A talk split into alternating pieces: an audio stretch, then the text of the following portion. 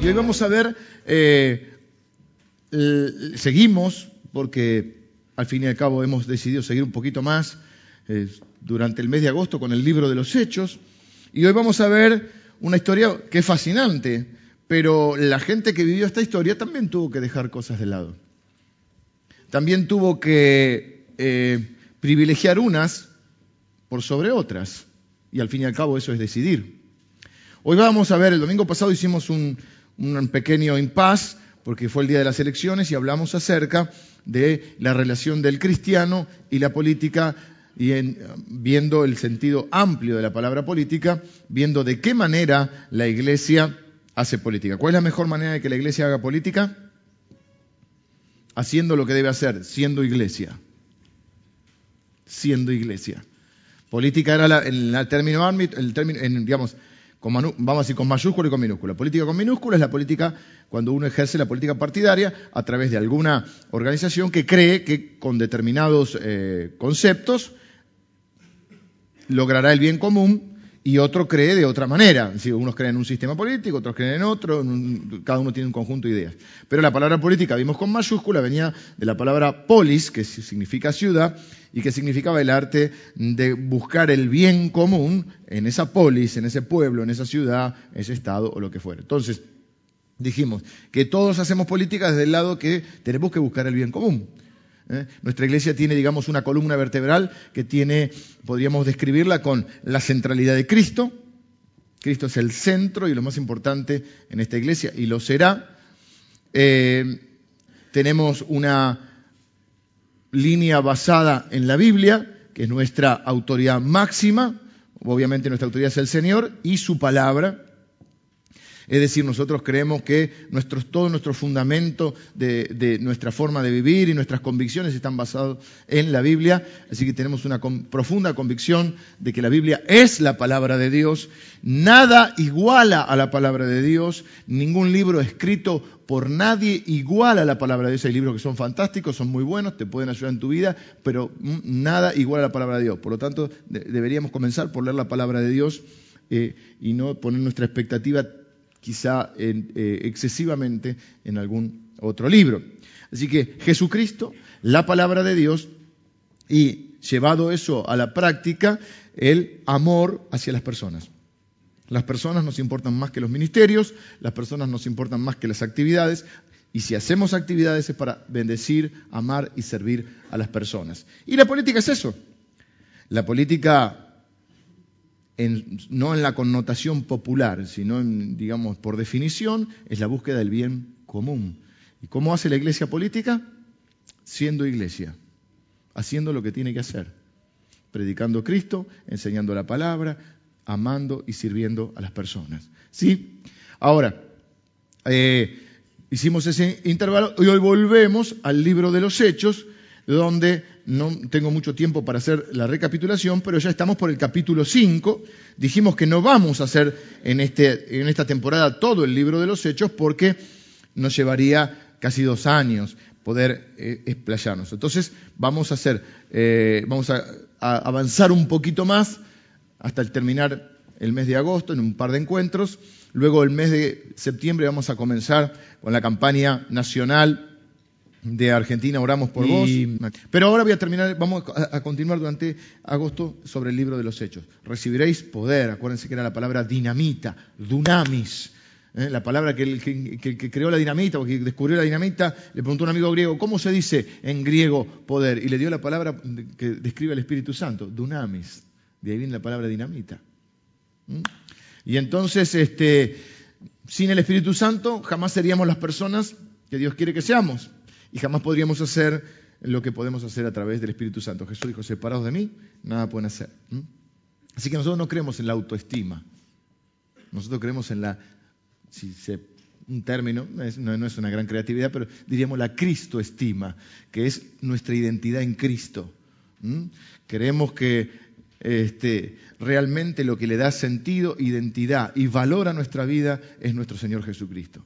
Es creer en palabras de Efesios capítulo 1 que Dios nos eligió antes de la fundación del mundo, que pensó en nosotros, pensó en usted y en mí, Nosotros creemos en la gracia eh, de Dios que nos eligió, dice, antes de crear los cielos y la tierra. No para que ninguno de nosotros se enorgullezca y diga, estuvo bien Dios, la verdad, hizo bien en elegirme a mí, pues soy tan útil.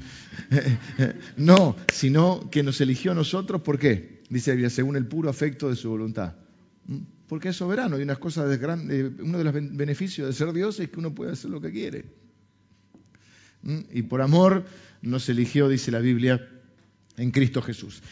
Hoy, capítulo 5, versículo 17, nos vamos a encontrar para, bueno, estamos en el nacimiento de la iglesia, eh, irrumpe el Espíritu Santo. Ya Pedro se predicó como tres, cuatro mensajes, en el primero tres mil, en el segundo cinco mil, eh, ahora es una multitud. Yo, yo hace, hace como diez años que estoy predicando todos los domingos, ocho mil no llegué todavía.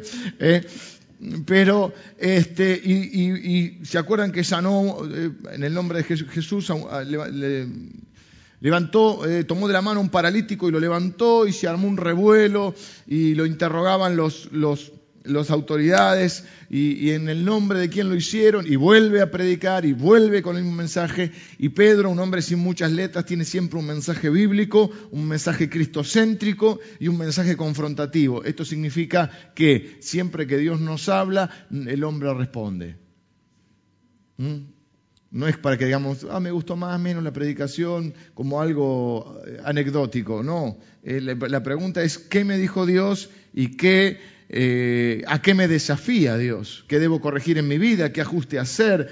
¿Qué, qué decisión tomar? ¿Qué rumbo tomar también? Luego vimos acerca de esos, esos paneos que hace... ¿Quién había escrito el libro de Hechos?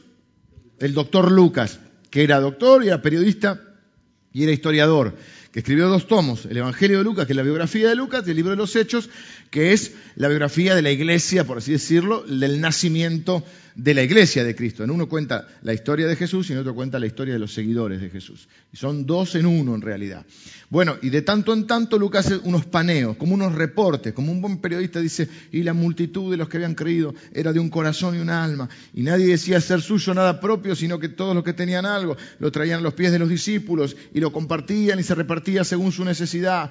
Y ahí estaban. No vivían en comunidad, tenían sus casas, no eran unos hippies que se fueron todos al bolsón a vivir en comunidad. No, no, no, no. a veces confundimos. ¿eh? Y, otra cosa que dice, no, y, dice, y todos los días en el templo y por las casas. Hay gente que cree que la iglesia primitiva solo se reunía en casitas, cinco, seis, el día que el Espíritu Santo les decía, a la hora que el Espíritu Santo caían todos. Hay como una idealización de, de esas cosas. Se reunían en las casas, también se reunían en el templo. La Biblia habla de la necesidad de congregarse. Y entonces, bueno, eh, llega un momento que ya es una cosa que todo Jerusalén está hablando de este movimiento, de esto que está surgiendo. Un grupito de personas que hasta hace unos días atrás estaban atemorizados, todos reunidos diciendo si le hicieron esto a nuestro líder, qué pasará con nosotros, pero por la fe creyeron la palabra de Jesús, Jesús se les había aparecido, el resucitado se les había aparecido, y dijo, esperen hasta que venga el Espíritu Santo. Van a ser testigos hasta lo último de la tierra, pero así como están no pueden a ningún lado. Necesitan el Espíritu Santo. Hablamos de la necesidad de tomar conciencia la necesidad que tenemos de dejar obrar al Espíritu Santo en nuestra vida. Vimos que el Espíritu Santo es una persona, no es un líquido que se de agenda dice más del Espíritu. Entonces dice que estoy a, estoy a medio tanque, necesito un cuarto más de Espíritu Santo. No, no, el Espíritu Santo es una persona que vive en nosotros, es la tercera persona de la Trinidad. No tercera en categoría, los tres eh, eh, son Dios, son tres manifestaciones del mismo Dios al mismo nivel. Así que no es cuánto tengo del Espíritu Santo, es cuánto dejo obrar al Espíritu Santo en mi vida. Porque puede estar en mí, no se va de mí, no anda entrando y saliendo, estoy sellado por el Espíritu, con el Espíritu Santo hasta la venida del Señor. La presencia del Espíritu Santo en mi vida, dice la Biblia, es la garantía de que el Señor va a venir a buscarme. La presencia del Espíritu Santo en mi vida es la que hace que yo pueda decirle a Dios Padre y esté seguro de que soy un hijo amado, elegido y santificado por Dios en proceso. Y el Espíritu Santo, lo que puede suceder es que esté entristecido, dice la Biblia, o apagado, es decir, que yo no lo deje obrar. Entonces, vamos a invertir el tema y no es cuánto Espíritu Santo tengo, yo tengo el 100% del Espíritu Santo, porque es una persona, sino cuánto el Espíritu Santo tiene de mí. Y esta gente, la Biblia recalca varias veces, está llena del Espíritu Santo. Entonces, en estos reportes vimos que también hay otro reporte que dice que por la mano de los apóstoles se hacían muchos, muchas señales, prodigios y milagros. ¿Señales por qué? Porque ¿a quién señalan? A Cristo. Las señales no me señalan a mí. Así que yo no me voy a poner un traje blanco, una camisa Mao, para que y entre como si fuera el gurú y las señales me señalen a mí. Y a mí sea la gloria. No, no, no. Las señales señalan a quién? A Cristo. Él es, dice Pedro, no soy yo. Él es el que hace los milagros. Yo soy un instrumento. En el nombre de Él lo hago. ¿Eh? En el, cuando uno va en el nombre de alguien, con la autoridad delegada, pero sigue siendo de Él. Muchos milagros se hacían, ya estoy en el capítulo 5, sacaban a los enfermos, dice, aún para que la sombra de Pedro, me acordé de una canción que cantaba no sé quién, que decía, por la sombra de Pedro, se sanaban los enfermos, media cumbiera, media cumbiancha. ¿Mm? ¿Se acuerdan de esa? Ah, cejas, yo digo, ¿cejas qué? Bueno, era media cumbianchita, ¿no? Pero bueno, estaba, era pegadiza. Eh, no, no, la voy a embarrar. Sigamos. Venían de ciudades vecinas y traían a los enfermos y a los atormentados de espíritus inmundos. Ahora, ahora, voy a ahora vamos al 17. Es lo que quiero ver. hoy vamos a hacer distinto. No vamos a leer todo el, el relato de, completo, sino que, o sea, mi, enseñanza de hoy es un poquito distinta. No vamos a seguir un esquema temático, sino que vamos a seguir un esquema, un esquema un poquito más exegético. Esto quiere decir, vamos a ir leyendo versículo por versículo o de a dos, ir sacando algunas ideas, porque no es un relato que tenga, eh, a, mi entender en este caso, eh, eh, grandes doctrinas, sino que más bien es un relato descriptivo. ¿sí? Entonces, vamos a ir leyendo algunos versículos y vamos a ir tomando algunas ideas principales. Versículo 17. Entonces, levantándose el sumo sacerdote, entonces, por eso les leí un poquito el paneo ese. Eh, todo esto que estaba ocurriendo. Había milagros en las ciudades, eh, la iglesia de Cristo empezaba a, ser este, conocida en Jerusalén, venían de otras ciudades, había un run run y dice, ¿qué está pasando? Ya les habían prohibido predicar y él les dijo, juzguen ustedes si es, si es ¿qué, es más importante, obedecer a los hombres o obedecer a Dios. Y ahora vuelven con lo mismo. Entonces, levantándose el sumo sacerdote, y todos los que estaban con él, acuérdense que después de sanar al paralítico también fueron llevados delante de las autoridades. ¿Y qué dijimos? Que había algo que era indiscutible. Podían decir lo que quisieran, podían inventar lo que quisieran inventar, pero había algo que era indiscutible, el fruto.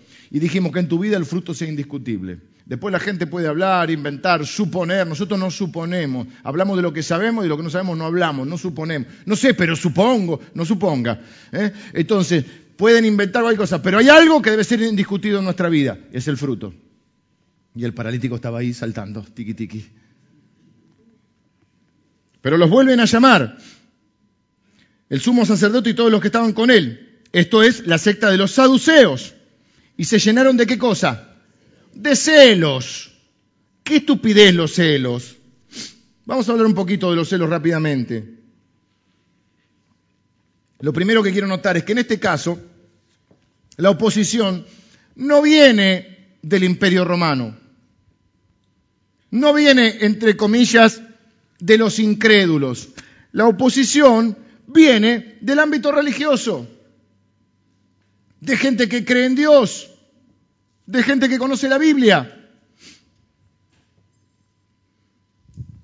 Pero conocer la Biblia y creer en Dios no nos exime de tener actitudes, sentimientos y emociones que son negativas. Es lo que la Biblia llama actitudes carnales. Y esta gente entró en la carne. ¿Por qué? Eh, porque no, porque eran unos carnales. No tenían el Espíritu Santo, pero creían en Dios. Creían en Dios. Eran, el pueblo de Dios hasta ese momento, hasta Cristo. Y a un lugar especial tienen todavía que eso lo definirá el Señor. Pero ¿cuál fue la, raíz, dice ahí? No era que tenían un celo, que es otra cosa, un celo por el Señor, un celo por la sana doctrina, un celo por la palabra. Hay un celo que es bueno y hay un celo que es malo. El rey David dice, el celo por tu casa me consume. Es un celo, y, cuando el Señor Jesús echa a los mercaderes del templo, porque a veces hay que airarse, pero con dignidad, ¿eh? el Señor echa, agarra un cinto, un látigo, no sé qué, y entra, echa a todos los que comerciaban en el templo. Yo siempre le pido al Señor eh, que acá no haya comercio para que no me eche a, latigazo. ¿eh? Pero en algunos casos el Señor actúa de esa manera. Entre paréntesis, se murió el, que decía que era Jesucristo hombre, que iba a ser glorificado. Se murió esta semana. Uno se llamaba, bueno, búsquelo en internet, Jesucristo hombre. Sí, sí, una secta que, mire cómo se confunde, creciendo en gracia. Gracia es una palabra que nosotros usamos mucho. Tipo decía que era Cristo hombre. ¿Sí? Bueno, él, él eh, de Jesús Miranda se llama, no quería decir el nombre, pero total, lo digo. Eh, le murió. Y no sé ahora cómo se, qué van a decir, pero bueno. Eh, el celo, hay un celo de cuidado. Ese está bien. Por un minuto bajémoslo incluso a nuestras relaciones personales y todo. Celo de cuidado. yo no tengo celo de que mi mujer haga cosas incorrectas. Sí un celo de cuidado. ¿Dónde vas? Eh, te voy a buscar, te acompaño, te llevo te cuido, ese es un celo de cuidado, ese está bien. El otro celo, el celo estúpido, es el celo de la competencia, el celo de la mm, desconfianza, de la inseguridad. El, fondo del celo es la inseguridad. Los celos son una estupidez, hermano, en todos los ámbitos. Y acá no dice que el sumo sacerdote estaba eh, con el celo de la palabra de Dios, porque estos hombres no, no, no predican la verdadera sana doctrina. No, dice que estaba celoso, tenía celos. Porque yo soy el sumo sacerdote, porque yo hace 20 años que estoy acá, y ahora aparece este muchacho que es pescador, que no fue al seminario, que, que nada, y resulta que lo sigue más gente que a mí. Yo sé más teología, más eclesiología, más escatología. ¿Qué hace la gente que no viene a escucharme a mí? Lo escucha a este, a este este chorni. Algunos lo entienden. Esta versión dice chorni, ¿no? ¿Qué dice? Se llenaron de envidia. Y bueno, dice, la competencia estúpida. Por eso estoy tan entusiasmado cuando voy ahora. Yo, yo estoy casi descubriendo un mundo, unas cosas porque, porque no siempre fue así. Donde de repente veo, fuimos con Lili al, al retiro de pastores y vemos a pastores humanamente, por así decirlo, humanamente, sí, está bien, no hay que otra más, somos humanos, ¿dónde vivimos? No sé por qué dije humanamente. Quería referirme a que son conocidos, famosos, pero no lo estoy diciendo con, con ironía. Son realmente gente conocida entre, en el ámbito. Y verlos juntos, muchos de ellos con, por supuesto no sucede con todos, porque somos seres humanos, pero muchos con, con, con humildad, reuniéndose, buscando el bien común, compartiendo. Digo, bueno, eh, me, trajo una, eh, una, sensación alentadora. Es nuestro deseo bendecir a todas las congregaciones y, lo hacemos cada domingo y si usted está de visita y viene toda la congregación, le decimos que no somos mejores que su congregación, que bendecimos a su pastor, a su iglesia, eh, que le dé gracias a Dios por la iglesia que tiene, bendecimos a las iglesias de esta ciudad. Esta semana llamé a un, a consiervo aquí, no, la semana pasada, de, la ciudad para bendecirlo, para ver cómo estaba y tratar de, de ayudar, pero quitando la estupidez de la envidia, los celos, esas preguntas que antes uno no quería ni ir a la reunión de pastores, ¿y cuántos miembros tiene? Y entonces los, para no quedar, viste, así en, en, déficit, eh, eh, la gente cuenta, cuenta brazos, no, no, no, no. No cuenta personas, cuenta brazos. Sí, debe haber como. ¿eh? Entonces, lo que acá ocurrió fue una cosa carnal, la carnalidad.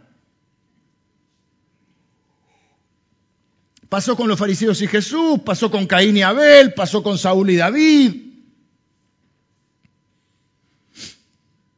Y entonces lo pusieron, versículo 18, y echaron mano a los apóstoles y los pusieron en la cárcel pública. Los llevaron a la cárcel. ¿Qué pecado habían cometido?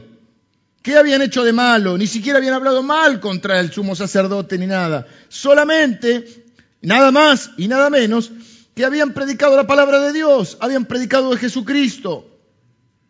Siempre que hagas cosas, tenés que quitarte el miedo a que eso va a despertar en algunas personas oposición, envidia o cosas. Eso va a pasar, es natural, es natural en el ser humano. Dice Eclesiastés, he visto que toda excelencia de obras despierta la envidia. El otro día me decía una persona, pero ¿qué van a, una, una, jovencita, qué van a decir? Yo estoy sintiendo el llamado de Dios, ¿qué van a decir? Porque ahora van a decir que yo me hago la espiritual, porque bueno, he cometido algunos errores en mi vida. Le digo, pero mira, de todo van a decir. ¿Querés que te diga que no van a decir nada? No, de todo van a decir.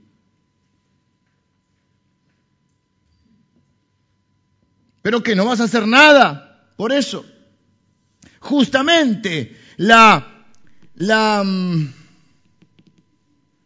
el temor de la gente exclusivamente religiosa, eh, usando el término en, un sentido eh, negativo, es que le importa más lo que van a decir que lo que dice Dios. Le importa más las apariencias que lo que Dios dice y que lo que Dios piensa. Entonces, la pregunta no es qué van a decir, la pregunta es qué va a decir Dios de lo que estás haciendo.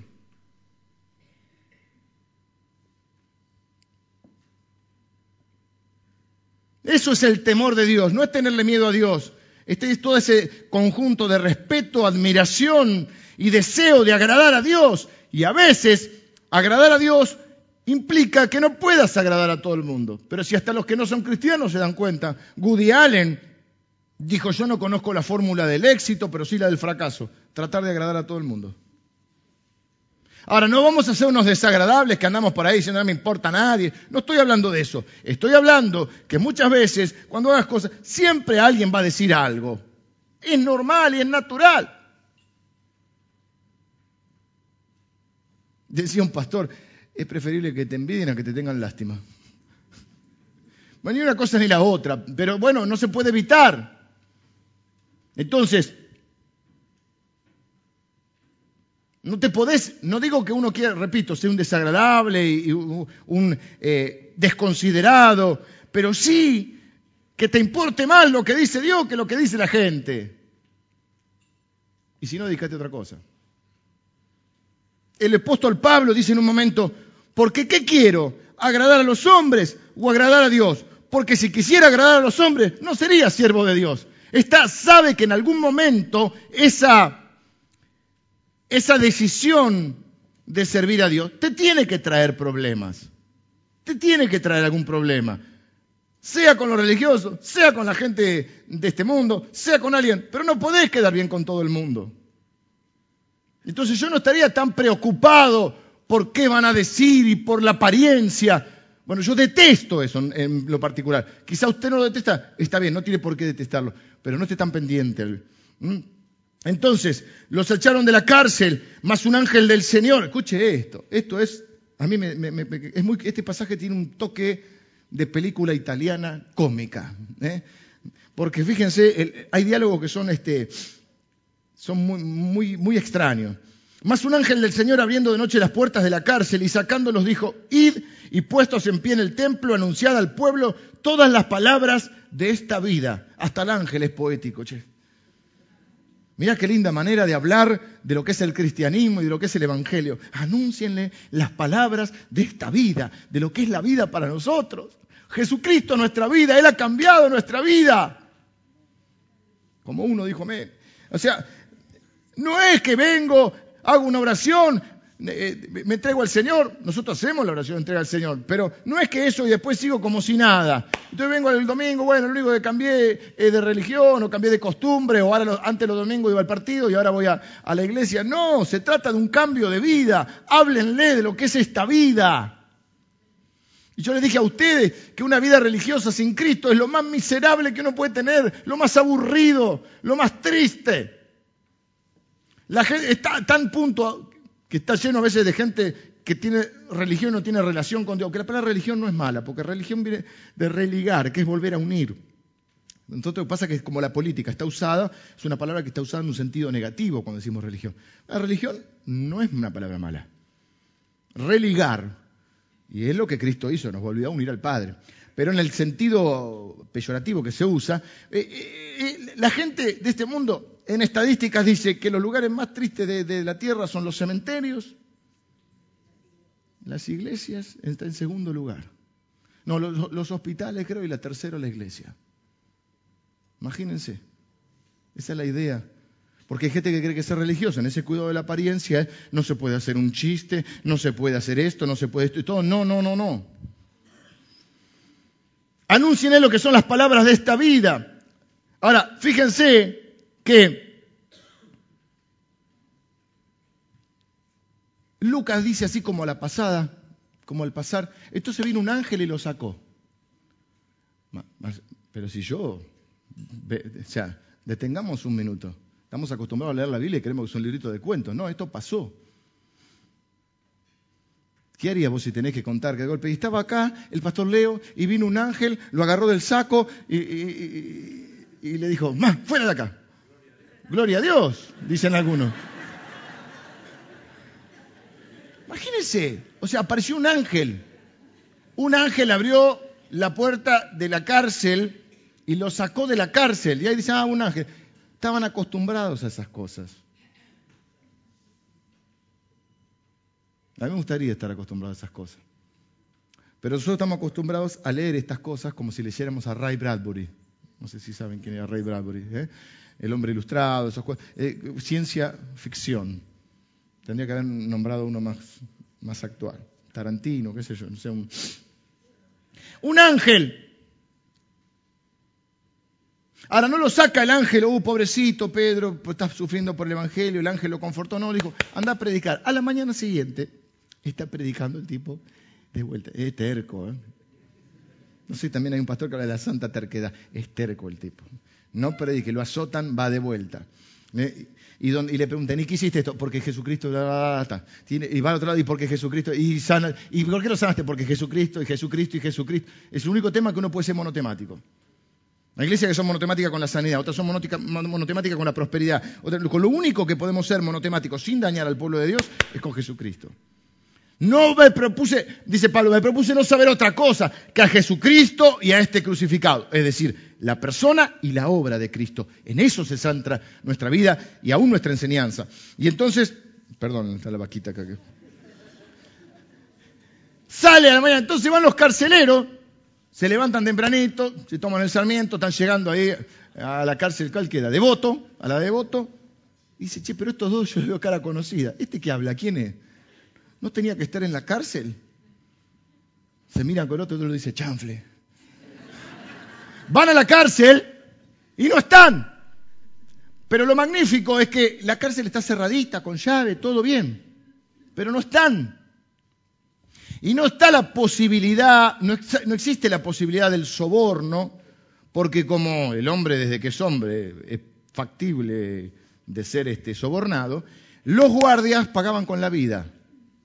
No podían decir, ay, se me escapó. Se te escapó, pagás con la vida. Para que justamente, miren si hicieran eso acá.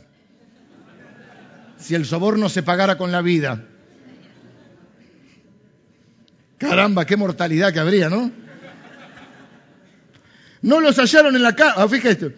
Y, le dice el ángel, y dispuestos en pie en el templo, anunciada al pueblo todas las palabras de esta vida. Habiendo oído esto, entraron de mañana al templo y que enseñaban, ya la mañana temprano estaban ahí.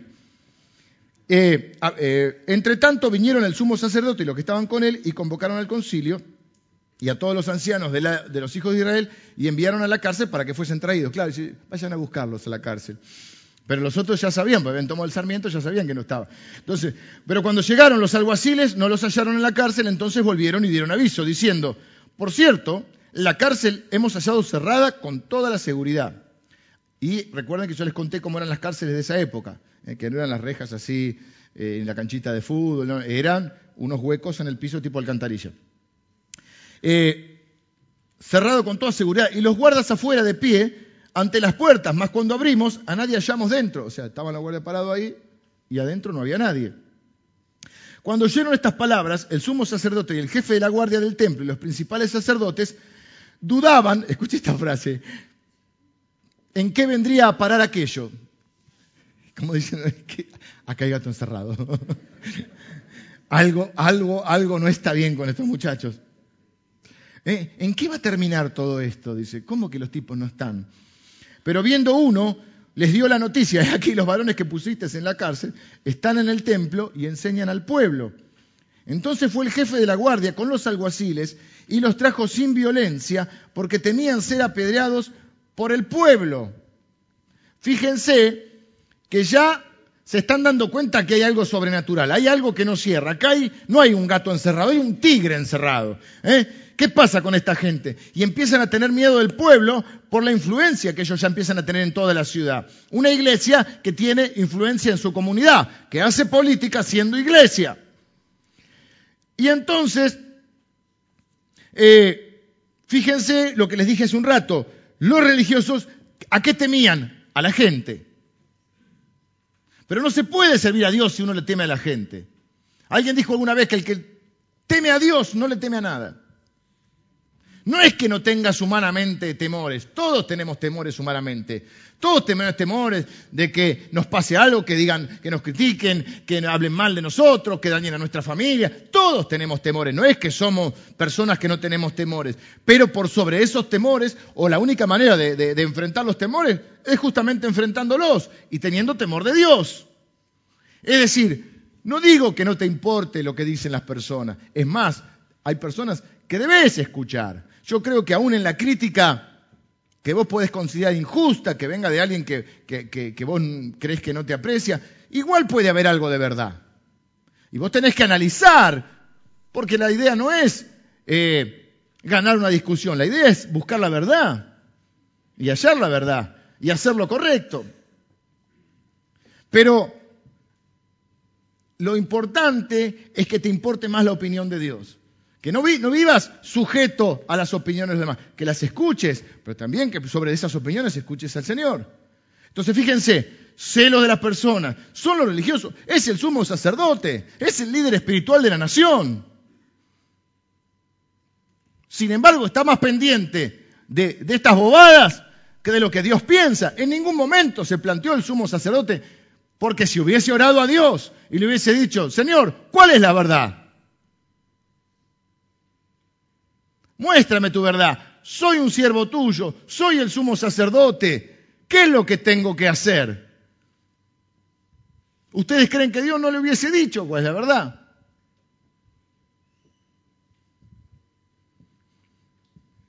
¿Ustedes creen que Dios no quería que la gente conociera al Señor? ¿Qué hubiese pasado? Claro, los planes del Señor y los caminos son insondables, pero ¿qué hubiese pasado si el sumo sacerdote se entrega al Señor? De hecho, muchos lo hicieron, no el sumo sacerdote, muchos lo hicieron. Al principio convivían el, judaísmo y el cristianismo en la sinagoga. El cristianismo nace en el seno del pueblo judío, al, a tal punto que se creía al principio, creían que solamente era para los judíos. Pero este hombre está pensando en él, en su ministerio, en su iglesia, en su pueblo, en él. Todo su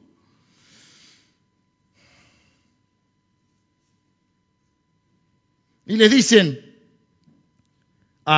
los llevan adelante del sumo sacerdote, los traen sin violencia. ¿eh?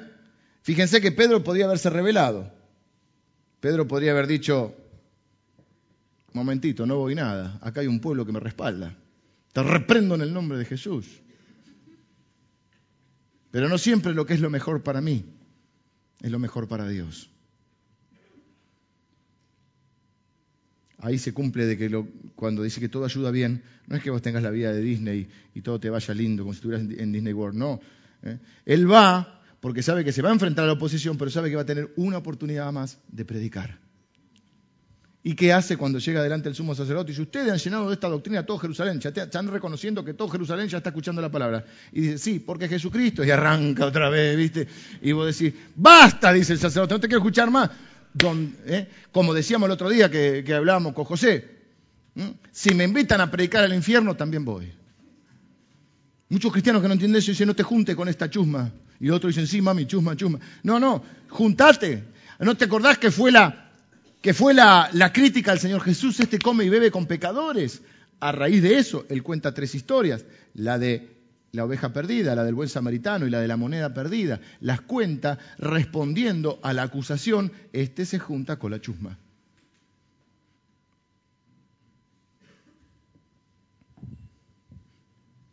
Y estoy diciendo chusma irónicamente, ¿no? ¿no? No estoy hablando así de la gente. Y fíjate, han llenado Jerusalén. Esperá, estoy leyendo el 27. Cuando los trajeron, les present... Eh, delante del concilio, 28. No les mandamos estrictamente que no enseñaseis en ese nombre. No lo quiere nombrar a Jesús. No lo quiere ni nombrar. Pedro está, Jesús, Jesús, Jesús. El otro está ese hombre. Y es el líder espiritual. Yo te dije la otra vez, si en una predicación, en enseñanza, no se nombra a Jesús, puede ser una linda conferencia, un lindo tema, pero no es un mensaje, porque nuestros mensajes tienen que ser cristocéntricos. En algún momento, ¿dónde está Jesús en tu mensaje? Si vos estás preparando un tema para algo, para compartir con alguien, de, de, tus hermanos, siempre hacete esta pregunta, ¿dónde está Jesús en mi mensaje? ¿Dónde está Jesús en mi mensaje? Porque te toca hablar de Moisés, del Antiguo Testamento. Bueno, si no puedo contar una historia siempre de Jesús, no importa, la Biblia es todo palabra de Dios. Pero en algún momento de tu mensaje, toda la Biblia habla de Dios. Todos los libros de la Biblia hablan de Jesucristo. En todas las Biblias hacen una referencia, porque la Biblia habla, se trata de Jesucristo. Cuando vas a un tema, si ¿dónde está Jesús en mi mensaje? Moisés, el libertador. Sí, porque está Egipto. Egipto, Egipto es la esclavitud. Nosotros vivimos la esclavitud del pecado y nuestro libertador es el Señor Jesús. Y ahí ya metiste. Y eso no es, eh, la palabra que nunca me sale, analogía no. Eh, alegoría. Eso no es alegoría, eso es tipología. Yo no hago alegoría. Alegoría es cuando decís, y eh, resulta que el monte tal es este es la iglesia de Cristo hoy, ¿viste? Betel significa el lugar, no, no, no, estamos hablando de tipologías reconocidas. Isaac es figura de Cristo. Y estás Abraham, Abraham dio a Isaac, y entonces Dios detuvo su mano. Pero cuando hubo que entregar a su hijo Jesús, Dios no detuvo su mano porque te ama a vos. Ahí está Jesús en tu mensaje. Sigo. Y ahora, habiendo, estoy leyendo el 28, habéis llenado a Jerusalén de vuestra doctrina y queréis echar sobre nosotros la sangre de ese hombre, de vuelta no lo nombra. Así nos engañamos cuando nos ponemos religiosos. Fíjense, nos mentimos a nosotros mismos. Nos creemos nuestras propias mentiras. Ellos dicen, nosotros no somos responsables de matar a Jesús. Sí, son los principales responsables. No son los únicos. Usted no repita eso que dice la gente, no, porque los judíos mataron a Jesús. Eso es un error y es un racismo. Los judíos mataron a Jesús, los gentiles mataron a Jesús, los romanos mataron a Jesús, nosotros matamos a Jesús. Pero los judíos estaban también, el sumo sacerdote también. Entonces, si no, ahora no querés echar la, sangre de este hombre. Es interesante que los religiosos se creen sus propias mentiras. Porque no están buscando la verdad, están buscando su beneficio. Y a veces el beneficio del reino de Dios no es tu beneficio, como por lo menos no es un beneficio ir a la cárcel. Y ahora vas a ver que los terminan azotando. ¿eh? Pero entonces, ¿qué contesta Pedro? Jesús, y empieza todo un mensaje que tiene como siete puntos que yo no puedo, vengan los músicos, tengo que terminar sí o sí, porque ya se me fue la hora. Respondiendo Pedro y los apóstoles dijeron, es necesario obedecer a Dios antes que a los hombres. Ya hablamos de esto, ¿sí? No es que no hay que obedecer a los hombres. Yo el otro día hablé de la política y dije que hay que respetar las autoridades porque dice la Biblia que las autoridades son puestas por Dios. Y que Pablo dijo eso en un contexto de un imperio romano. Algunos dicen, sí, pero si la autoridad es injusta, es un problema de la autoridad y dará cuenta de si cumplió bien su rol o no. Pero dice la Biblia que la autoridad es puesta por Dios. Y cuando vos pones justificaciones para desobedecer la autoridad, lo que vos estás haciendo es, estás cayendo en rebeldía. Ahora, dijimos también que no hay que hablar mal ni de la presidenta, ni del gobierno provincial, ni del de la ciudad de Buenos Aires, ni del intendente, pero no por el, por el color político que tengan, sino porque nosotros no agredimos ni maldecimos. No quiere decir que no expresemos nuestras ideas con respecto, con respeto si tus ideas son contrarias al gobierno que está gobernando en ese momento. Tenés el derecho del mundo a debatir, a disentir y a plantear formas alternativas. Lo que no tenés derecho es a descalificar, a agredir, a decir, viste, la, caca, la Cristina, viste, que, que le ponen la caca, la cretina, no, esas cosas. Nosotros somos el pueblo que bendice, no el pueblo que maldice, hermanos.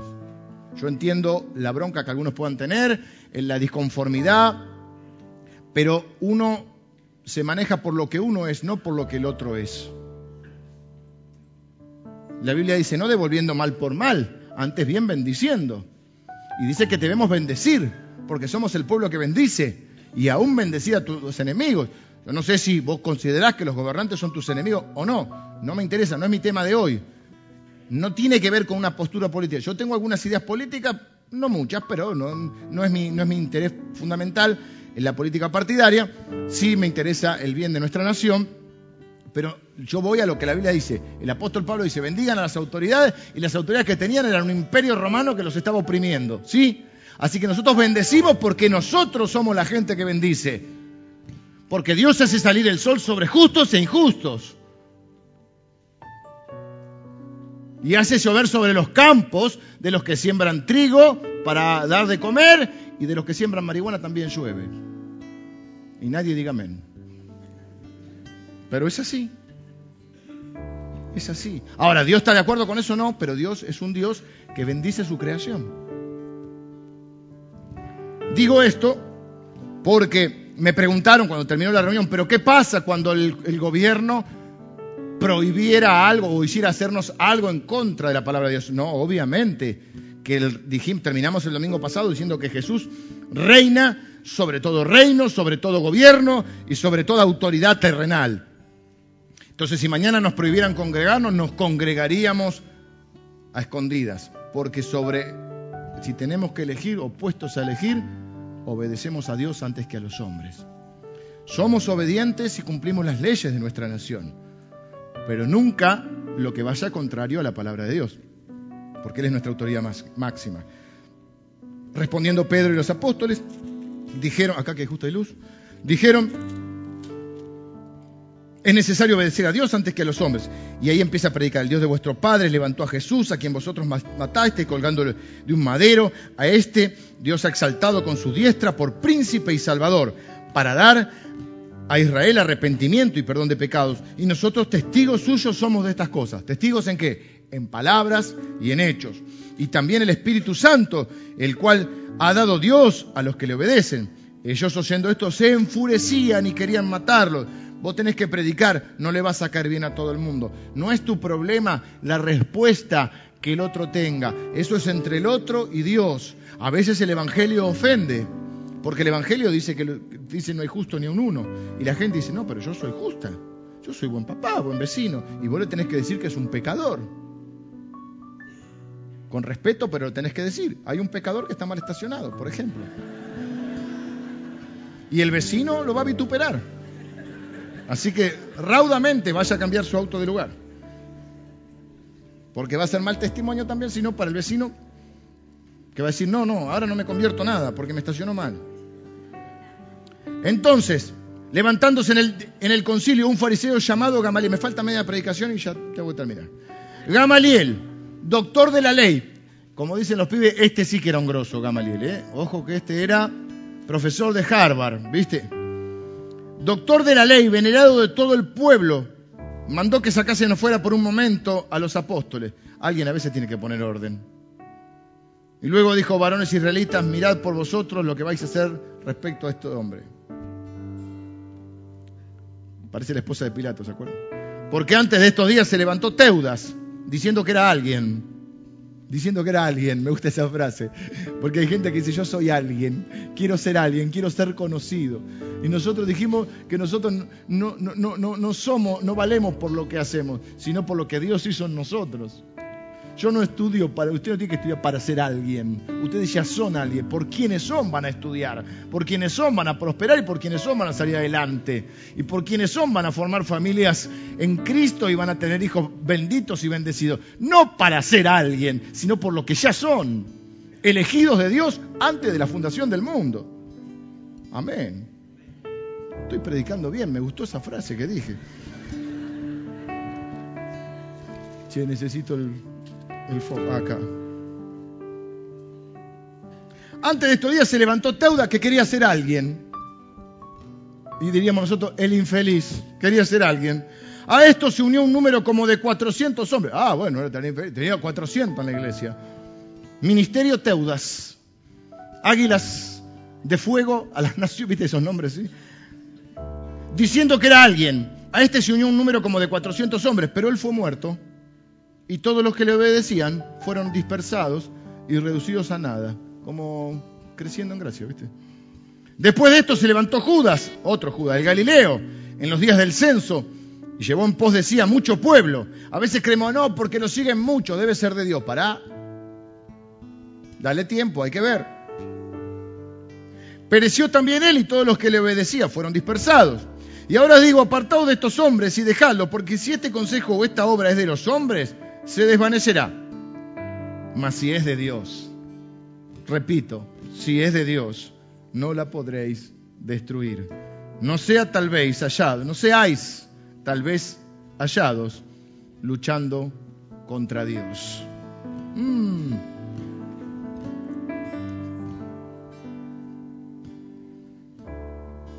Mm.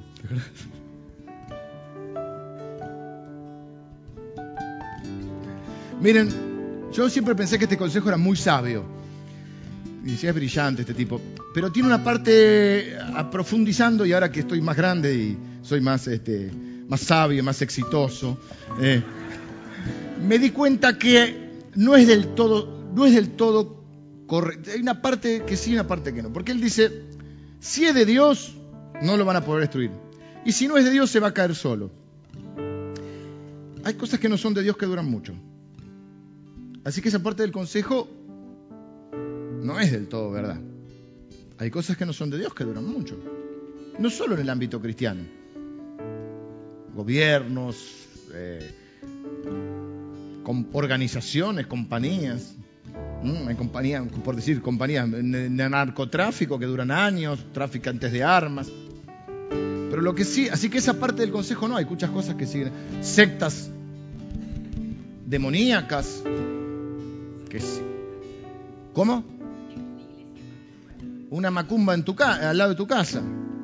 Y por ahí uno ora, intercede, pero por ahí esas cosas continúan. Bueno, entonces está muy...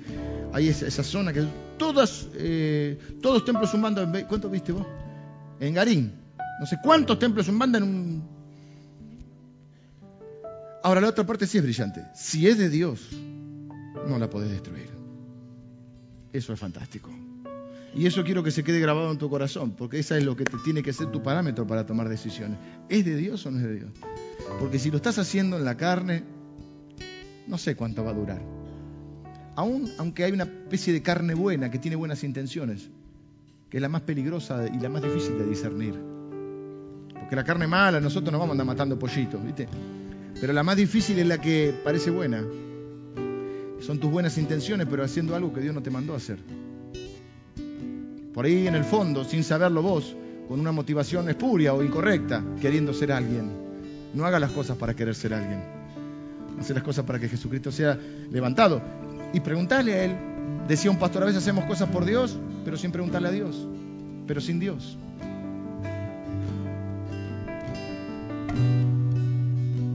Hay un pasaje del Antiguo Testamento que dice, hay, hay unos profetas que andan diciendo que las cosas van a ir bien, pero yo no los mandé. Entonces, asegúrate que lo que vas a hacer en tu vida y las decisiones que vas a tomar, y a mí como gobernando esta iglesia, tengo que orar para que Dios me dé sabiduría junto con mis consiervos y compañeros y con la iglesia, para que lo que hagamos sea de Dios, porque si es de Dios, nadie lo va a poder destruir. Eso te saca los mieditos, eso te saca las, los temores, las, todas las incertidumbres. Si es de Dios, no lo van a poder destruir. Y tenía razón este viejo Gamaliel, porque pasaron dos mil años y la única institución, pasaron gobiernos, pasaron imperios, pasaron organizaciones, pasaron compañías, pasaron los hombres, pasaron las mujeres, pero hay algo que no pasó y es la iglesia de Cristo y no va a pasar. ¿Saben por qué va a continuar hasta el final? Porque cuando Jesucristo venga, dice que va a buscar a su iglesia. Por lo tanto, la única institución o organización que va a quedar en esta tierra hasta que Jesucristo venga es su iglesia. No va a quedar, miren, pueden, miren, pueden cerrarse templos, se puede cerrar un templo, puede desaparecer una organización, mira lo que estoy diciendo, una organización misionera, que en una época determinada de la vida fue fantástica y hoy quizá no, no tiene, puede pasar con una denominación, puede pasar con una congregación local, pero la iglesia de Cristo va a estar hasta que Él venga, porque Él dice que va a venir a buscar su iglesia.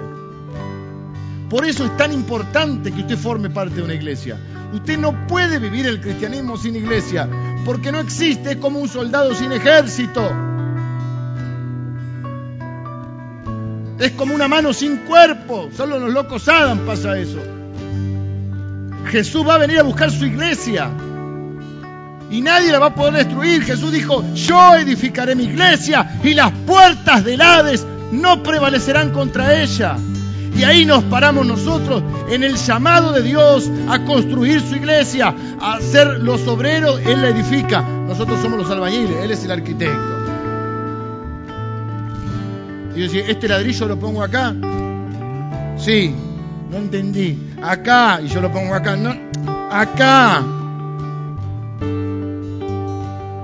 La iglesia de Cristo, por eso no tenemos que tener miedo. Somos la iglesia de Cristo, junto con todos los nacidos de nuevo ¿eh? que están alrededor del mundo. Pero la iglesia de Cristo va a permanecer. Claro. Tené cuidado. No luches contra Dios. Por lo tanto, un consejito entre nosotros antes de terminar. No hables mal de otra iglesia. No te gusta, no importa, no hables mal. No hables mal de otro, de otro siervo. Bueno, si querés tampoco hables mal de este, pero bueno. No hables mal, no tengamos celos ni envidias porque otros hermanos están eh, avanzando. Está avanzando el reino de Dios. Apoyémoslos, veamos qué necesitan. Seamos generosos con el reino de Dios. Reino de Dios es más importante que esta iglesia. Cuando yo hablo de que la iglesia va a perdurar hasta que Cristo venga, no me estoy refiriendo a esta, aunque mi oración es que en este lugar se predique a Cristo hasta que Él venga. Y estamos comprando más propiedades y sabemos que muchas de esas no son para que nosotros las disfrutemos y las usemos, sino para los que vienen después, porque el reino de Dios nos, supera a nosotros, eh, eh, eh, nos trasciende a nosotros. La, la, flaca me da letra, vez fui a predicar a un lugar y me dijo, lo que me di cuenta es que sin tu mujer no puedes predicar. Sin mi mujer, sin mi mujer no puedes hacer nada. Nos trasciende. Entonces, no, ay, no, porque a mí no me gusta. Entonces, como no me gusta, no es de Dios. No critique, no sea cosa que esté luchando contra Dios. Déjalo, si es de Dios o no es de Dios, es su problema. Dios no te nombró alguacil, ni fiscal de nadie. Te nombró embajador de Él. ¿Y qué hace un embajador de Él? ¿Qué hace el embajador? Representa a la autoridad. ¿Y qué hace Él? Bendice. ¿Y qué hago yo como embajador? Bendigo. Bendigo. Somos el pueblo que bendice, hermano. Te bendeciré y será bendición. Tengo un amigo acá en la iglesia. Vez le estaban hablando mal de la iglesia y le dice, no, he visto él en la fe. Y le dice, ¿eso es lo que te enseñan en tu iglesia? Porque la mía me enseñan a bendecir. Y yo dije, ya, yo dije, gracias, Señor. Thank you, Jesus. ¿Saben? Hablaba en otros, en otros idiomas. Dije, ¿por qué? Porque si hace dos meses que viene y entiende esto, estamos entendiendo lo que es la iglesia, el reino de Dios. Y el reino de Dios es bendecir. Bendecir, bendecir. Bendecir significa hablar bien, decir bien. Te obliga a pensar bien. Y entonces dice que termina el pasaje, bueno, está bien, no se lo pudieron prohibir del todo, pero por la duda unos azotes les dieron, ¿viste? Porque los tipos eran así. Nada de los derechos humanos ni nada, ¿eh? Está bien, le hicieron caso a Gamaliel, los dejaron, pero antes de dejarlo, ¿eh?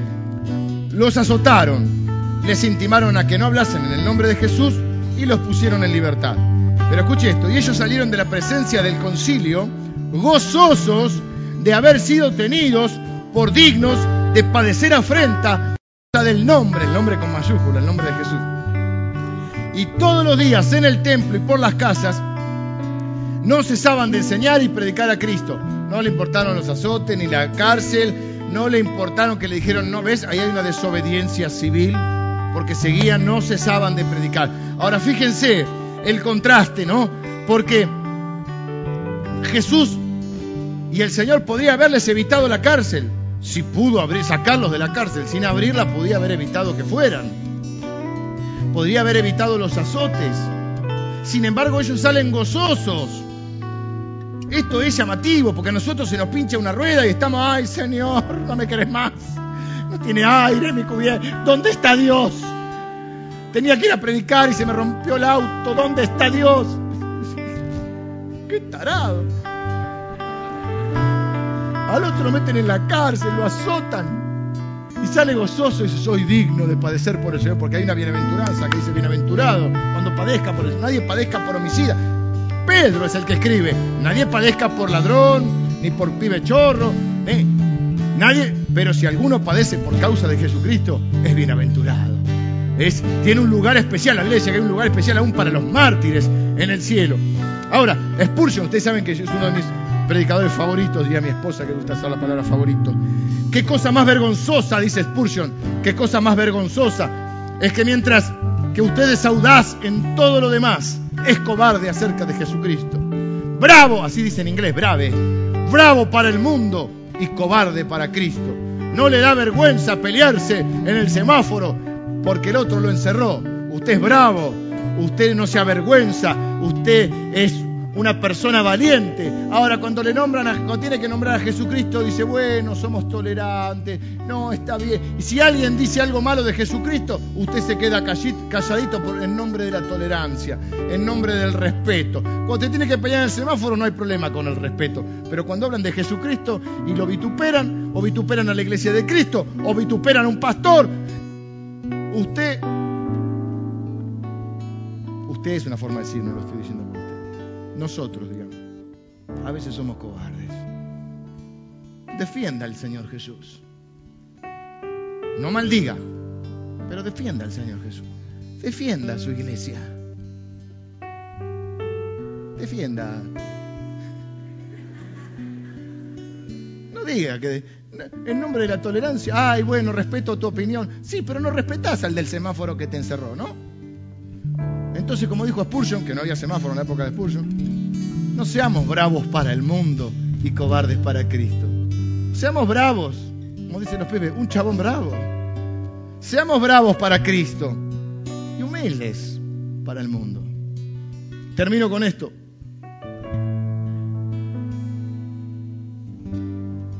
Tenía más. Ellos reaccionaron mal ante la, ante la predicación. Querían matarlos y se enfurecieron. Una pregunta que te dejo así, como dice un amigo mío, te la dejo picando. ¿Cómo respondes ante predicaciones quizás duras, quizás como esta? ¿Te desafía, te anima o te frustra y te enoja? A veces la palabra es más dulce, es más devocional, a veces es más confrontativa. ¿Cómo reaccionar frente a la palabra de Dios? Una pregunta que te dejo. Pero termino con esto. A mí me gustan mucho los deportes.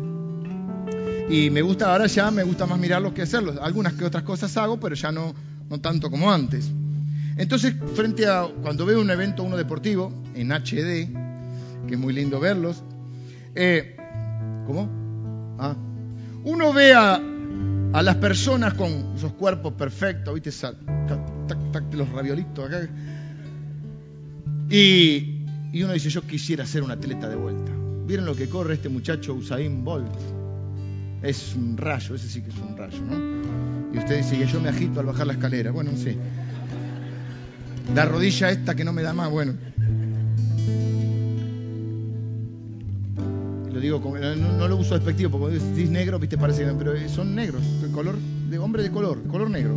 Eh, todo así tallado, acá viste un hombro redondo, inflado, así me gustan los hombros inflados, tríceps, bíceps, todo tiene, viste. Vos no te encontrás ni el bíceps ni el tríceps.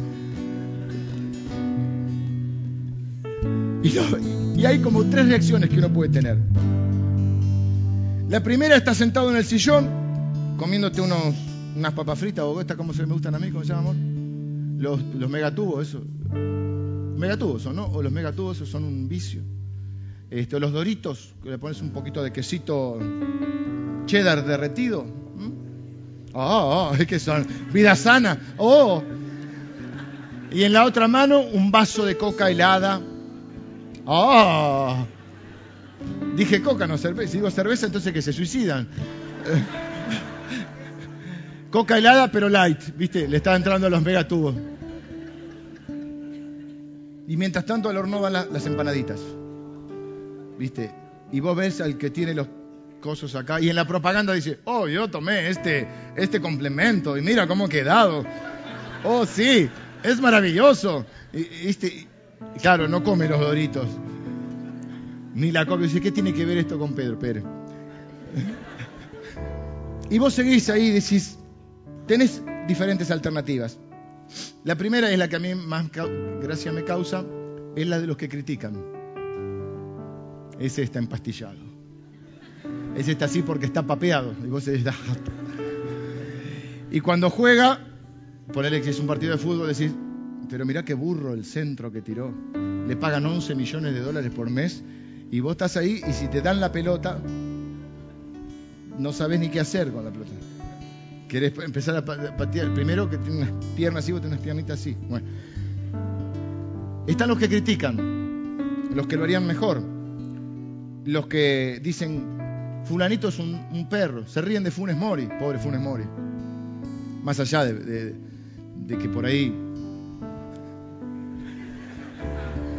No importa. Yo le puedo asegurar, yo, he tenido la oportunidad alguna vez, de joven, de jugar con verdaderos jugadores de fútbol. Uno no puede ni hablar. Tiene que seguir comiendo el dorito y callarse. ¿Sí? Cualquiera, el más perro. Está la reacción del que se, queda ahí criticando y no hace nada. Está el otro que lo ve con una apatía total. No, le produce ningún deseo de hacer ejercicio ni nada. Diríamos un gordito feliz. O mi mujer que cuando ve el fútbol pasa por delante de la tele haciéndome la vida imposible diciendo, ¿cómo puede ser que 11 contra 11 eh, estén corriendo tras una pelota? Y es la soledad del hombre hasta que nace el hijo varón. Y uno puede comentar esas jugadas y esas cosas y lo llama, mira, mira, mira, mira este gol. O ayer viendo del potro que con sufrimiento. Yo juego al tenis, vos juego al tenis, una forma, es un eufemismo. Me, pongo la, ropa y hago que y hago que le trato de pegar. Y entonces yo lo miré del potro y dije, pecho frío y cómo perdió. Y estoy con mi papá lo mismo, mi papá no puede dar 10 pasos, pero no importa, estamos mirando y decimos, ¿no? Y este, hasta que vamos y nos damos cuenta de lo difícil que es. Segundo, la apatía. El tercero es el que admira, que es lo que me pasa a mí, que digo, wow, un ser humano no puede hacer eso pero a mí me gustaría hacerlo. Con el libro de los hechos pasa eso. Están los que una apatía total porque dicen, bueno, esto, esto era de antes, esto pasó en otro tiempo. Son los, muchos se llaman cesacionistas, dicen, esto no pasa más, no ocurre. Esto es un, cuento de ciencia ficción. Están los otros que lo miran comiendo los doritos o todas esas cositas, con la coca en la mano, que escuchan en la, predicación y se van a su casa y, y destapan otra coca. Y están los que decimos y anhelamos, yo quisiera ser uno de ellos, me voy a caer día. Yo quisiera ser un atleta de esos. Con el libro de los hechos pasa eso. Y yo, a riesgo de quedar como un inocente o como un, no sé, idealista, o que alguno un poquito mayor diga lo que pasa que el pibe es joven y, pobrecito, ya se va a dar cuenta que no puede hacer esas cosas. A riesgo de todo eso, yo quiero pensar y pienso que tengo el mismo Espíritu Santo que ellos. Y que no creo que ellos eran superlativos y que ellos eran sobrenaturales. Claro, no sé si va a venir el ángel. Si viene, espero que no sea para sacarme. Pero sí que en nombre del Señor podemos hacer grandes cosas para Dios. Con la motivación correcta. No por celos por el otro, no por envidia, no para, para ser más conocido, no para ser alguien, no para llenarnos de, de fama o de dinero o de lo que fuera, sino por amor al reino de Dios. Tenemos el mismo Espíritu Santo. Eran hombres de carne y hueso y la Biblia se encarga de mostrártelos así. La Biblia no te los muestra como la historia, viste que, Sarmiento fue a la escuela siempre, esas cosas que te los muestra como son, de carne y hueso. Te muestra sus fallas, sus miedos, sus dudas. Y uno dice, ¿y si Dios lo usó, me puede usar a mí? Y si ustedes vienen hace un tiempo, verán que yo me muestro como soy. No soy muy, muy diferente. Quizá, obviamente, no estoy en, el living de mi casa, pero trato de ser en mi casa como soy acá. Para mostrarles que, que no hay, hasta esta plataforma está pensada de una manera donde yo no estoy por encima, un poquito para que me vean lo de arriba nada más. Porque yo soy uno de ustedes. Y, juntos podemos hacer las cosas. Y Dios nos usa unos para una cosa, otros para otra. Tenemos el mismo Espíritu Santo que Pedro, que Pablo, que Juan. No hay grandes hombres, pero sí dice algunos dicen que hay grandes respuestas. No hay grandes llamados, hay grandes respuestas. Entonces yo quiero terminar, se me recontra fue la hora, orando y invitándote a que no tomes esto como un cuentito de hadas, y qué lindo, nos reímos un rato con el pastor. Sí, está bien que la pasemos bien, porque uno aprende bien cuando la pasa bien, pero que oye, Señor, yo quiero que me uses a mí también. Señor, yo no lo hago para, no quiero hacerlo para ser conocido. Revisa mis motivaciones, Señor. Yo no quiero eh, hacer las cosas para llevarme una gloria que no me corresponde. Yo quiero hacer esto por tu reino. Yo quiero ser útil para tu reino. Desde el lugar que vos quieras que estés, Señor. Padre, yo quiero que el Espíritu Santo tenga libertad sobre mi vida. No quiero que esté entristecido, contristado, apagado en mi vida. Quiero ser lleno del Espíritu Santo. Es decir, quiero que el Espíritu Santo tenga el 100% de mí. Quiero ser usado para tu reino. Señor, gracias porque aún a veces hay cosas que humanamente a mí no me convienen, pero convienen a tu reino. Hay cosas que pasan en nuestra vida que no entendemos, Señor, y no nos queremos quejar, ni lamentarnos. Queremos confiar en tu palabra que dice que todo va a ayudar a bien, lo que entendemos y lo que no entendemos. Y Señor, queremos ver cada circunstancia de nuestra vida, cada situación de nuestra vida, como una oportunidad para que Jesucristo se manifieste, como una oportunidad para que el Espíritu Santo nos guíe a hacer lo que tenemos que hacer. A veces lo que tenemos que hacer no agrada a todo el mundo.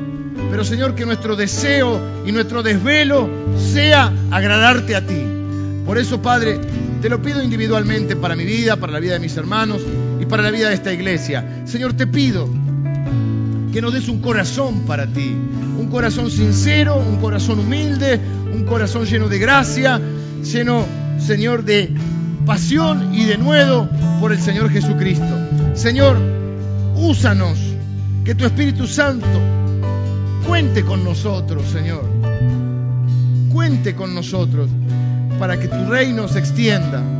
Señor, no queremos leer el libro de los Hechos como un libro de cuentos. Queremos ver como historias de nuestros hermanos que nos precedieron. Señor, que ese libro se siga escribiendo, que el Espíritu Santo siga escribiendo la historia y que nosotros seamos parte de esa historia. Señor, tenemos fe para creer que tú estás plenamente interviniendo en nuestras vidas, en esta ciudad y en esta iglesia. Úsanos, Señor, conforme a tu voluntad, porque oramos en el nombre de Jesús. Amén.